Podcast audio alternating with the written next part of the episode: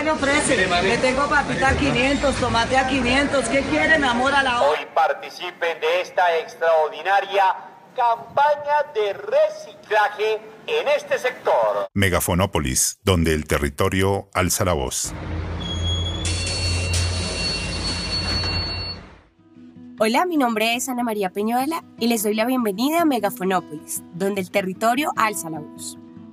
Hoy trabajaremos el tema de los retos de la participación ciudadana en la planeación de Bogotá, particularmente en los ejercicios que se presentaron en el año 2020, para lo cual nos acompañan José Vicente Pachón, consejero local de planeación de USME, consejero del CTPD y delegado por el CTPD ante el Consultivo Distrital de Participación Ciudadana. A su vez, Federico Castañeda, quien también es consejero del CTPD y presidente de la Federación Comunal de Bogotá, y Alexander Reina, director del Instituto Distrital de Participación y Acción Comunal y de PAC.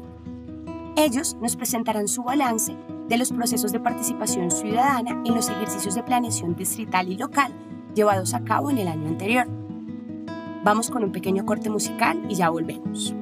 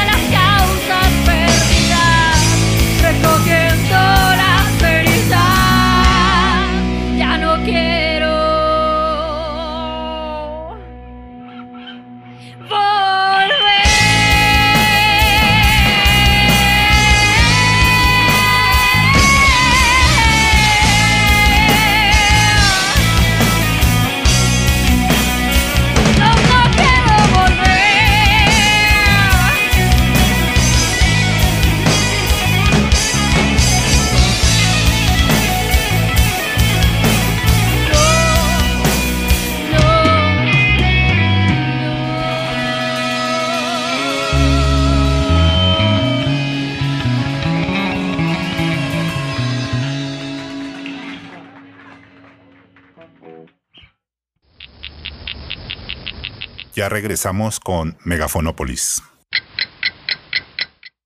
Estamos de vuelta.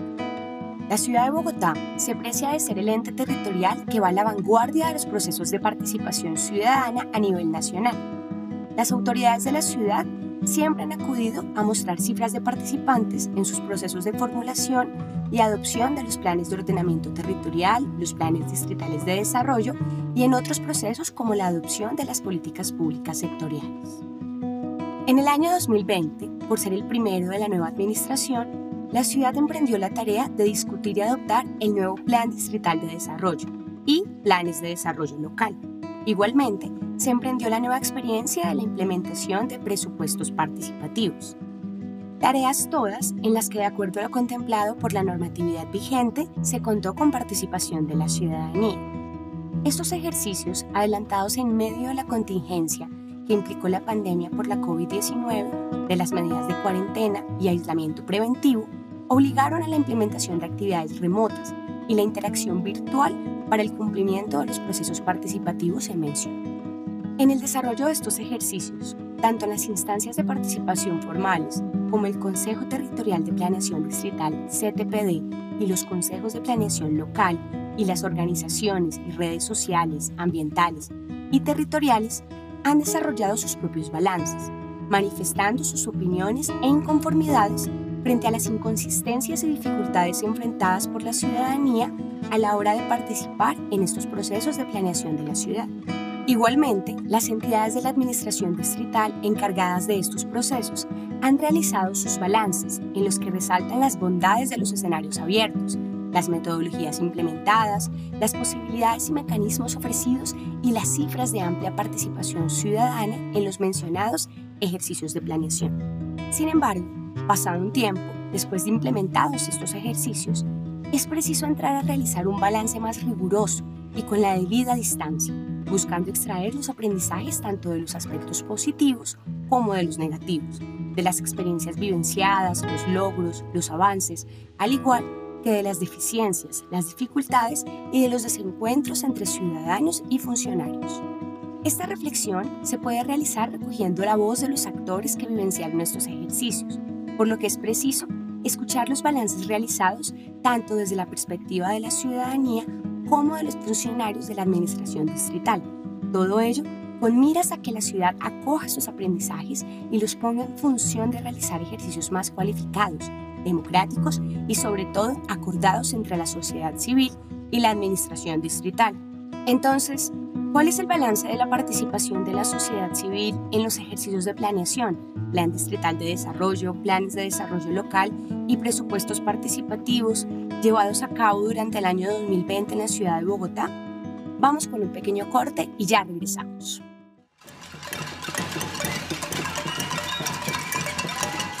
De vuelta con Megafonópolis. Estamos de vuelta. Para desarrollar nuestro tema es preciso hacer una contextualización inicial. En los primeros meses del año 2020, la Administración Distrital presentó a consideración de la ciudad el proyecto de Plan de Desarrollo. Este proyecto fue radicado ante el Consejo Territorial de Planeación Distrital el último día del mes de febrero, instancia que se dispuso a su discusión así como a la promoción de la consulta ciudadana, programando audiencias públicas en los territorios, con sectores y grupos poblacionales diversos. Después de un mes de trabajo y de consulta ciudadana, y en medio de las dificultades y problemas surgidos a raíz de la declaración de emergencia sanitaria ocasionada por la pandemia de la COVID-19, el CTPD expide un concepto positivo del Plan Distrital de Desarrollo, aunque con una enorme cantidad de consideraciones y recomendaciones tendientes a mejorar el proyecto de la Administración. Entre las consideraciones, opiniones y sugerencias de mayor talante crítico se encontraban las que aludían a la participación ciudadana, tanto en el ejercicio de discusión del instrumento como en los contenidos del plan de desarrollo, en los que se consideraba que padecía de grandes deficiencias. Finalmente, el Consejo de Bogotá acogería y aprobaría el plan propuesto por la Administración Distrital, aunque no sin antes haber escuchado y acogido múltiples voces ciudadanas, sus inquietudes y sugerencias, especialmente de sectores ambientalistas, poblacionales y territoriales que expresaron su inconformidad por el incumplimiento de promesas, pactos y compromisos adquiridos durante la campaña y que no habían sido tenidos en cuenta en el proyecto. Después de este ejercicio, la ciudad se dispuso al proceso de formulación y aprobación de los planes de desarrollo local. Para ello, se cuenta con lo dispuesto en el Acuerdo 13 del 2000, que reglamenta la participación ciudadana en los planes de desarrollo. A la par, la Administración Distrital presentó también la metodología para la implementación del ejercicio de presupuestos participativos, contemplado en el Acuerdo 740 de 2019 y el Decreto 768 de 2019, en los cuales se establece su reglamentación para su ejecución a partir del año 2020 y con designación de recursos de las localidades. En abril de 2020, la Administración expidió la Circular 01, que declara la aplicación del acuerdo y decreto mencionados, y establecía la metodología para la discusión, implementación y adopción de los planes de desarrollo y de los presupuestos participativos, el rol de las entidades distritales, las alcaldías locales, de las instancias de participación local, los montos a ser asignados en el ejercicio, así como el procedimiento. A partir de allí, empiezan a presentarse dificultades y problemas, ya que, de acuerdo al planteamiento de muchos ciudadanos, lo estipulado en el Acuerdo 13 del 2000 frente al proceso de planeación local y el rol de los consejos de planeación local entran en contradicción con lo reglamentado. Y efectivamente, los lineamientos establecidos en la metodología daban potestades al IDEPAC que chocaban con las competencias y funciones otorgadas a los EPLs para los procesos de planeación local. Durante el segundo semestre se llevaron a cabo los ejercicios de encuentros ciudadanos, tendientes a la elaboración de los planes de desarrollo local, que finalmente fueron aprobados además de la realización de dos ejercicios de presupuestos participativos. El primero para priorizar y votar las líneas de inversión y los conceptos de gasto, y el segundo para votar los proyectos concretos propuestos por la ciudadanía. Para ahondar en una reflexión desde los propios protagonistas, tenemos unos invitados que nos presentarán sus propios balances de estos procesos y ejercicios participativos. José Vicente, te damos la bienvenida a Megafonópolis. Cuéntanos, ¿Cuál es tu balance respecto a la participación de la sociedad civil en los ejercicios de planeación llevados a cabo durante el año 2020 en la ciudad de Bogotá? A ver, definitivamente siempre se evidenciará eh, cómo ciertos grupos privilegiados tienen otros espacios en los que se discute. Nosotros en el Consejo de Territorial de Planeación Distrital tuvimos una oportunidad intensa, a pesar de la pandemia, de de reflexionar, de construir, de proponer. Pero uno escucha y sabe que existe, por ejemplo, los gremios que tienen otros espacios que le trazan líneas a la administración, o sea que la participación en la planeación no es tan democrática como uno quisiera pensar. Y cuéntanos cómo le fue a los CPLs en los procesos de planeación local. A ver, eh, se enfrenta en un momento muy curioso porque una cosa es, eh, por ejemplo, el desarrollo del Acuerdo 13, que establece participar para planear y la ciudadanía hace toda su intervención y demás, pero llega la administración con un factor eh, que distrae a la gente alrededor del tema de un supuesto trabajo alrededor del presupuesto participativo, lo que desdibujó completamente lo que la ciudadanía propuso y en el caso particular de mi localidad no se evidenció en absoluto lo dicho por la ciudadanía como aporte al plan de desarrollo local. ¿Y cómo estuvo el proceso de presupuestos participativos? ¿Alguna experiencia que quieras resaltar? A ver, el presupuesto participativo, eh, yo tengo una concepción muy particular al respecto y no hubo presupuesto participativo. Su merced nunca votó por un valor o por un porcentaje del presupuesto que usted le indicara que efectivamente estaba votando el presupuesto. Merced lo pusieron a trabajar, además porque lo direccionaron desde la administración y era trabajar alrededor del concepto de gasto amparado por una línea de inversión. Eso para la primera fase. Y llega la segunda fase y salió un memorando del distrito que dice que había que fusionar conceptos de gasto. Es una orden que le dieron a las administraciones locales. O sea, un real ejercicio del presupuesto participativo en lo particular para José Vicente Pacho no existió. ¿Y cómo les fue a las instancias de participación con el IDEPAC? ¿Qué tal esa relación? Bueno, eh, a ver, hay unos funcionarios que son muy, muy hábiles para direccionar la relación con las formas de participación en las localidades, pero hay otros que definitivamente van a cumplir las tareas. De hecho, cuando se juntan unas entidades como gobierno, como IDEPAC, como la Secretaría General y Planeación. Eh, lo único que hicieron fue sencillamente adoptar lo que el nivel central les puso. Y eso fue lo que nos pusieron en determinado momento. No hubo un fortalecimiento, no hubo una pedagogía, no un ejercicio real de acompañamiento y de orientación para tener una participación mucho más informada y asertiva. Entonces uno logra entender que definitivamente eh, eh, el Instituto Distrital de Participación y Acción Comunal, que en un momento eh, con el CTP que hicimos una, una audiencia, mostró era su interés de hablar no de la P de participación, sino de la P, la plataforma de comunicaciones. Eso me sorprendió inmensamente, o sea que no hay una línea y eso significa que IDEPAC requiere de reingeniería. Así es, bueno, muchas gracias José Vicente. ¿Alguna reflexión final que nos quieras dejar? No, sencillamente que estos ejercicios de participación cada vez están más atosigados y peor aún que están direccionados institucionalmente. Si usted no es convalidado por la institución, usted es incluso, eh, lo llegan a convertir en enemigo de la institución.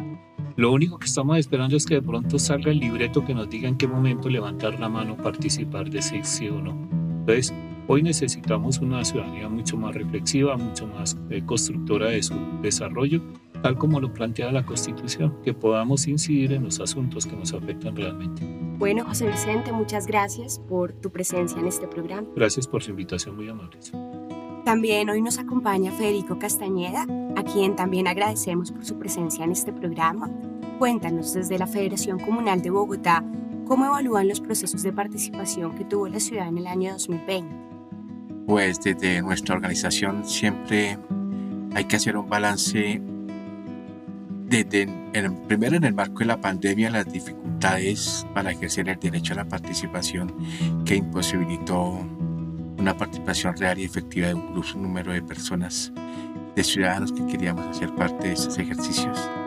Las mismas imposibilidades tecnológicas en la ciudad que no facilitaron el, trabajo y, y, en algún momento para muchos de nuestra dirigencia la no claridad de, de las reglas del juego en los procesos de participación desde los encuentros ciudadanos, la confusión generada con la realización alterna de, de los presupuestos participativos y no de una identificación de cómo se debía abordar cada proceso y conjugarlos de manera integral, sino parcelaron mucho ese ejercicio, parcelaron mucho la participación, no se generó un proceso de integración que permitiera que se concluyera satisfactoriamente para muchos sectores en el trabajo de lo que significa hacer participación ciudadana en la ciudad y más en nuestra organización que nos habíamos preparado para, para los encuentros ciudadanos desde el año 2019 se había hecho un trabajo interno desde la organización de construir como mandan nuestras normas comunales nuestros planes de desarrollo para presentar en estos espacios y fue un poco dificultoso para la organización concluir satisfactoriamente un trabajo que responsablemente se había hecho al interior de, de nuestros organismos comunales. Por eso concluimos que independientemente que haya quedado abordados algunos puntos en, el, en los planes de desarrollo locales, hoy vemos con dificultad que muchas de esas iniciativas muchas de esas propuestas no tienen claridad en su ejecución. Y eso va a dificultar muchísimo eh, el, nuevamente el sinsabor de que, de que no se participó, de que se, se asistió, pero no se participó y no se generaron realmente las dinámicas que aspirábamos a generar a partir de los procesos que hicimos, porque en serio hicimos un buen ejercicio de formulación previo para llegar preparados como organismos comunales, pero nos enfrentamos contra la imposición del, del distrito en materia de, de presupuestación participativa y, y enredar los procesos. Y aún hoy no hay claridad sobre eso, hay dificultades en, los, en algunas localidades en entenderse con las administraciones locales de cómo manejar los temas y cómo realmente se va a ejecutar el plan de desarrollo. Entonces esas ambivalencias de, de no tener claridad inicial de, de, las reglas de juego creo que dificultaban el querer de, de la gente. Nosotros decimos que hay una diferenciación entre el encuentro ciudadano y la segunda parte de los presupuestos participativos y que se refleja en la disminución tan alta de votaciones que tuvo uno y otro proceso y que no facilitó que, que fuera un éxito los presupuestos participativos. Nosotros en la Federación Comunal Bogotá consideramos que el ejercicio de presupuestos participativos planteado por Claudia López del 50% debe ser una conquista ciudadana y debe verse así como una conquista ciudadana frente a los ejercicios políticos de la ciudad, pero no se puede interpretar así porque la misma administración imposibilitó ese trabajo y no facilitó que permitieran que el ejercicio de nuestros líderes en cada uno de los territorios pudiera llevar a feliz término ese trabajo. ¿Y cómo le fue a las instancias de participación con el IDEPAC? ¿Qué tal esa relación? Pues la nuestra desde la acción comunal ha sido un poco dificultosa. Eh, desde nuestra experiencia, por ejemplo, que yo hago parte del CPL de Anteo Nariño, vemos que, que no se refleja claramente que haya sido un éxito la participación de los consejeros. en, en, el caso de mi localidad, lo voy a poner para que ustedes tengan claro, de 13 consejeros pasamos a 30 y estamos actuando 18. Esos 12 nuevos espacios que llegaron nunca aparecieron, estuvieron para sacar el decreto local y constitución, pero ahí viene entonces el reclamo dónde se está construyendo procesos de esos espacios, cómo se visibilizan y cómo se consolidan en lo local. Yo creo que esa debe ser la, la política ahorita que se debe apropiar, cómo apropiarse de esos espacios y realmente hacerlos funcionales para un futuro ejercicio de presupuestación participativa. Creo que estamos rayando permanentemente que existe una, cantidad de espacios de participación, parcelamos tanto la participación que no estamos haciendo participación, estamos desgastando recursos, estamos generando burocracia sin sentido y no estamos reflejando lo que realmente la gente de los territorios, los liderazgos en los territorios reclaman como ejercicio participativo. Bueno, Federico, muchas gracias por tu tiempo y por tu reflexión. Bueno, para escuchar la voz de la administración también está presente Alexander Reina. Alexander, gracias por tu tiempo. Sabemos que tienes una agenda muy ocupada. Te queremos preguntar, desde la administración distrital y desde tu perspectiva, ¿cuál es el balance de la participación de la sociedad civil en los ejercicios de planeación llevados a cabo durante el año 2020 en la ciudad? Como todos saben, tuvimos que enfrentar una crisis de marca mayor, una amenaza global, digamos, a la salubridad pública. Y en ese contexto tuvimos que desplegar un ejercicio de participación ciudadana que debía innovar sobre todo en el uso de las tecnologías de la información. Los resultados son positivos. Tuvimos una, una participación activa de la gente, se inscribieron 120 mil ciudadanos a los encuentros ciudadanos, que superó de, digamos, marca mayor lo que se hizo en los gobiernos anteriores que han llegado a 60 o 65 mil personas. Y el resultado fue al final que participaron 40 mil personas en este proceso de construcción de los planes de desarrollo local. Logramos que no solamente hiciéramos ejercicios virtuales, sino presenciales. Como IDEPAC tuvimos un, desarrollo importante en materia pedagógica eh, para que la ciudadanía pudiera capacitarse y formarse. Tuvimos un curso, un ciclo de formación que tuvo un resultado importantísimo, que hoy quizás es el curso más visitado y más, digamos, usado por la ciudadanía, que hoy mantenemos abierto. ¿Qué piensas sobre el ejercicio de presupuestos participativos? Los presupuestos participativos es quizás el elemento más innovador que tenemos en este gobierno en materia de participación, no solo por todo lo que hemos desplegado en materia también pedagógica, formativa, y acompañamiento a la comunidad, sino porque es la manera más concreta y precisa de otorgarle poder de decisión a las comunidades frente a los recursos públicos que hoy conocemos como los fondos de desarrollo local. La alcaldesa de Bogotá tuvo la osadía de no solamente ir al mínimo de la presupuestación participativa, sino llevarlo a un nivel muy alto y es alcanzar el 50% de los fondos de desarrollo local. Hecho que quizás motivó a que la ciudadanía se vinculara y participara de manera muy, muy activa. Tuvimos una participación de 50 mil personas que votaron en la construcción de las líneas y los conceptos de gasto de los fondos de desarrollo local que se iban a, a establecer de manera participativa. Y además de eso, logramos que en la segunda fase, después de desarrollar 170 asambleas en toda la ciudad, en donde se presentaron 12.000 propuestas que luego fueron viabilizadas técnicamente en 2.700 y fueron aprobadas por la comunidad 1.346, pues creo que el resultado también es satisfactorio. Sé que tuvimos dificultades, que estamos innovando con las plataformas de participación, pero creo que este aprendizaje que tuvimos en el camino va a servir para esta otra etapa que se viene en el 2021 que es repetir nuevamente el ejercicio de priorización de iniciativas y de votación.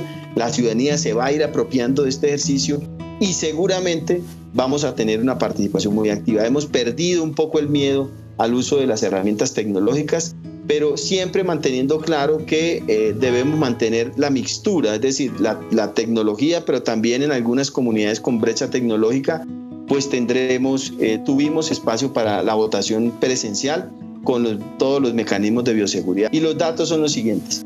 Las propuestas ganadoras por temáticas fueron en cultura, recreación y deporte, 334. En ambiente y animales, 309. En empleo y productividad, 228.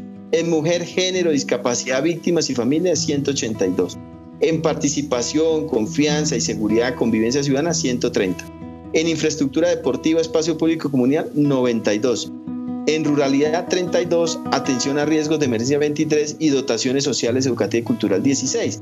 Esto quiere decir que la ciudadanía de una u otra manera pues tiene otras prioridades y lo interesante aquí es que permitir esta, esta priorización hace que el ciudadano se empodere y que entienda que su voz y su voto tiene realmente peso en el proceso de construcción del desarrollo local. Así que ese es otro logro interesante y que nos prende las alarmas para poder abrir un poco más el lente y saber cuáles son las necesidades más sentidas de la comunidad en el territorio. Con relación a las instancias de participación, ¿tienes alguna reflexión? Arrancamos el año pasado con los consejos locales de planeación y creo que los avances son interesantes porque eso nos permite saber muy bien cuál es nuestro rol y nuestro papel en esas instancias. Hemos dicho que la tarea del IDEPAC no es ir a calentar puesto a las instancias, sino por el contrario es ir a desplegar allí todo su saber sobre lo que significa fortalecer un espacio de, estas, de esta magnitud. Eh, logramos además un diálogo muy útil y muy constructivo con los CPLs o los consejos locales de planeación en el proceso de construcción de los planes de desarrollo local y de los encuentros ciudadanos, reconociendo que ellos, digamos que son el escenario diverso en donde se representan las localidades y las comunidades pues pudieran también decidir e incidir en, el diseño metodológico del proceso participativo en cada localidad de los encuentros ciudadanos y de los presupuestos participativos. Yo creo que el ejercicio ha sido muy útil. Hemos eh, acordado con, por ejemplo, las instancias étnicas, hemos logrado acuerdos con el movimiento afro y con los grupos eh, indígenas y seguimos construyendo y concertando con todos porque esa es la actitud que tenemos desde el gobierno distrital y desde el IDEPAC esa es la manera más concreta de materializar lo que nosotros llamamos el nuevo contrato social ambiental para la Bogotá del siglo XXI. Así que mm, la tarea que nos queda en este año es seguir en ese esfuerzo por caracterizar, diagnosticar la necesidad de las instancias y seguir en el proceso de fortalecimiento. Esperamos que todas las instancias que vamos a fortalecer, cerca de 134 instancias, eh, eh, reciban el acompañamiento del EPAC y nos permita dejar un tejido social, digamos, fuerte para hacerle control y seguimiento a las políticas públicas que, digamos, tenemos en toda la ciudad. Gracias a todos por sus aportes. Agradecemos a todos los invitados por tan importantes reflexiones sobre este tema que es crucial para la planeación de la ciudad.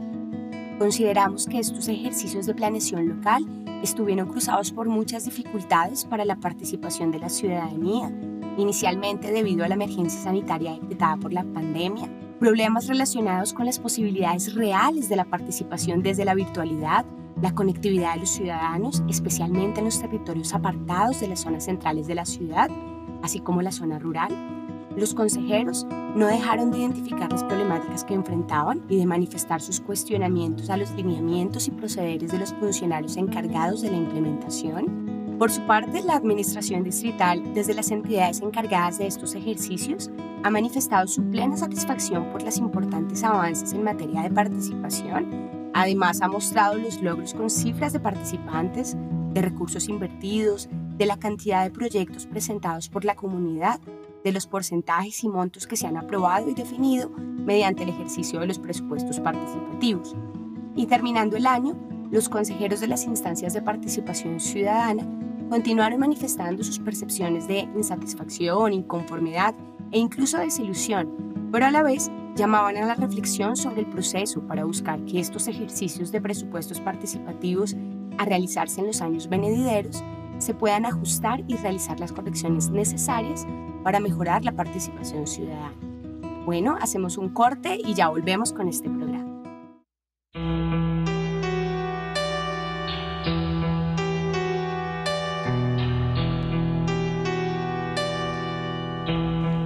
Pasos, 2013.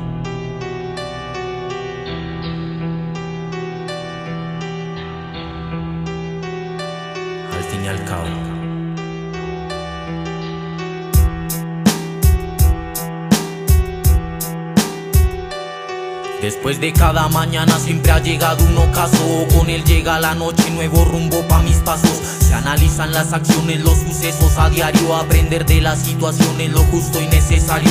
Saber cuándo se ha ganado dentro de lo perdido Y que después del dolor por algo se ha sonreído.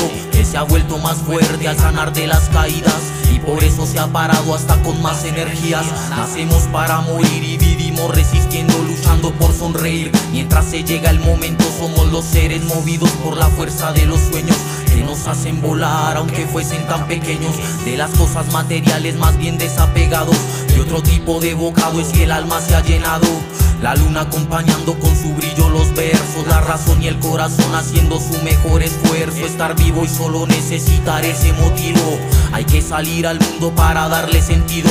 No vinimos a la tierra a respirar en vano. Hacia allá miles que vayan por el camino mundano. Transcurren los años, pasan y siguen los días. Inesperados encuentros inimaginables vendrían Por cuanto hemos pasado, cuánto y tanto se olvida. Más solo recuerdo donde no hubo la dicha Más fue la desdicha la que mordió nuestra guía Que rompió los esquemas haciendo de nuestras vidas Un mundo aparte que nadie compartiría. El que le gusta estar solo necesita compañía. Al fin y al cabo comprendo nadie jamás se imagina Lo que llegue mañana es lo que perdió en el día. Al fin y al cabo cada día trae su afán, su verdad y su mentira. Sí, su verdad y su mentira.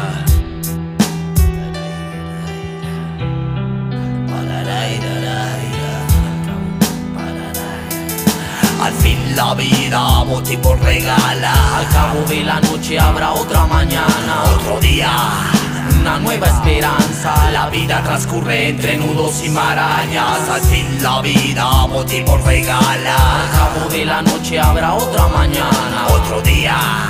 Una nueva esperanza. La vida transcurre entre nudos y marañas.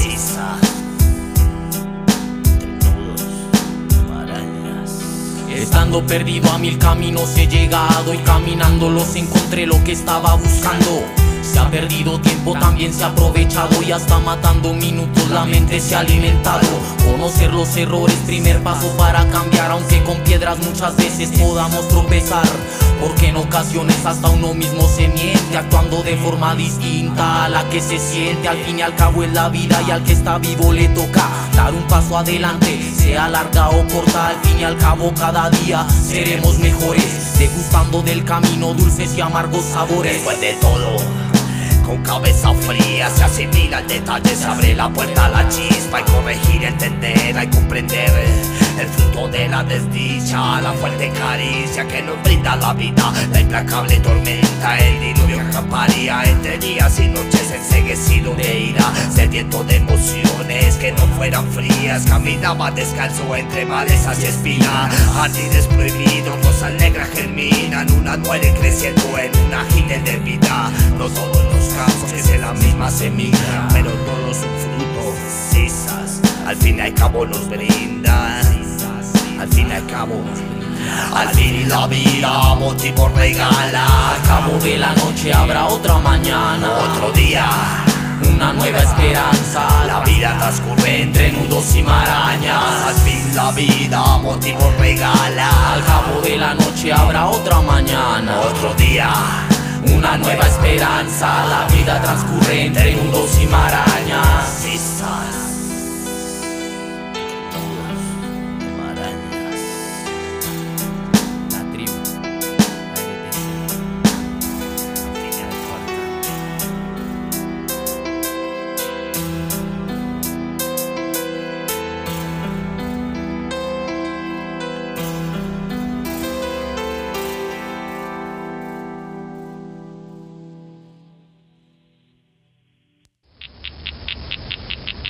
Ya regresamos con Megafonópolis.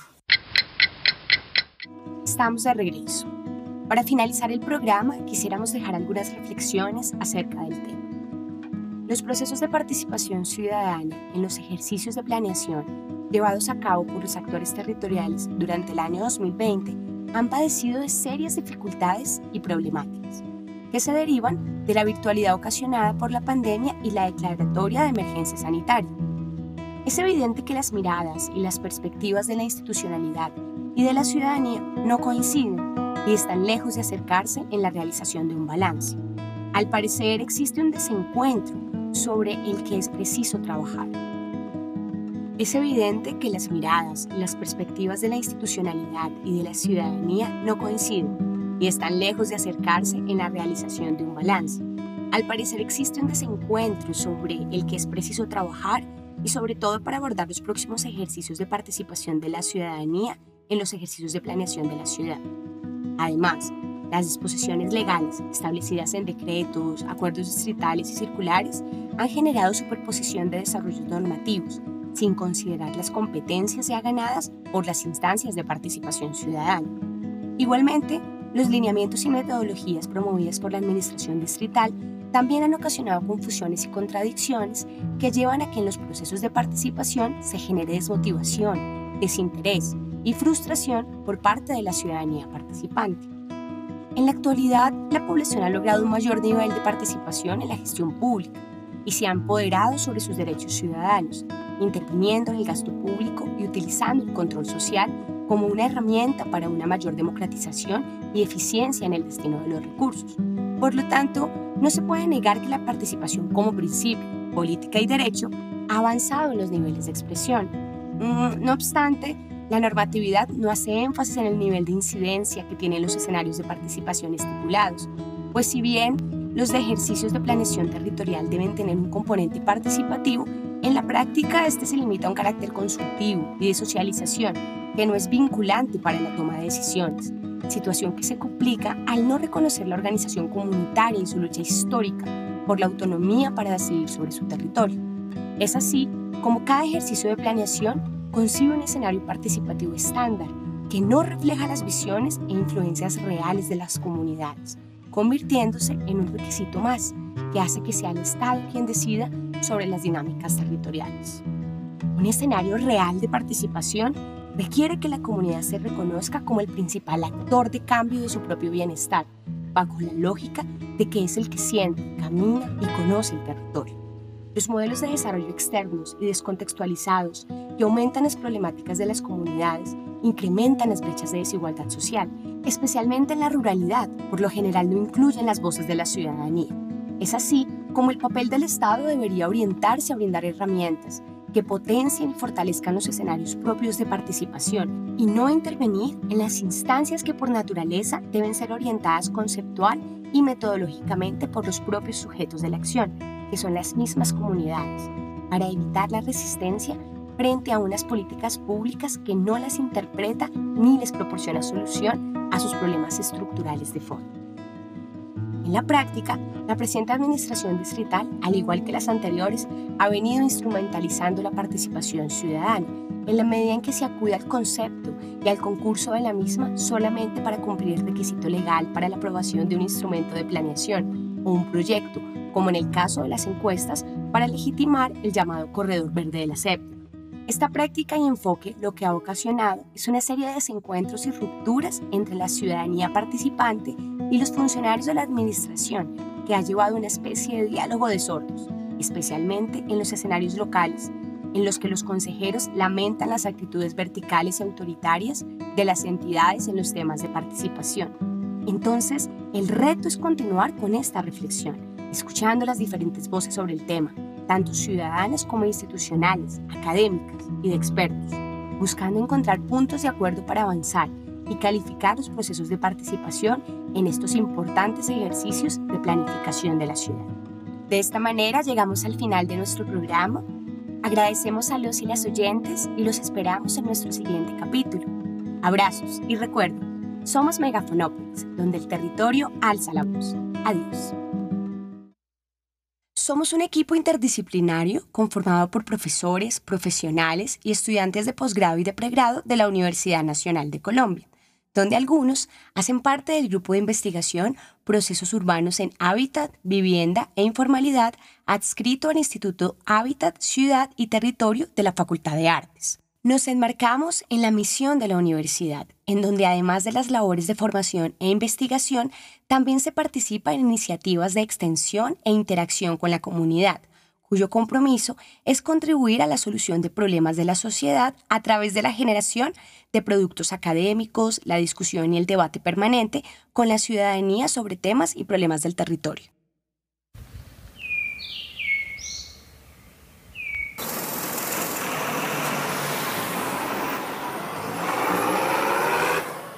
¿Qué se le ofrece? Le tengo papita a 500, tomate a 500. ¿Qué quieren, amor a la hora? Hoy participen de esta extraordinaria campaña de reciclaje en este sector. Megafonópolis, donde el territorio alza la voz.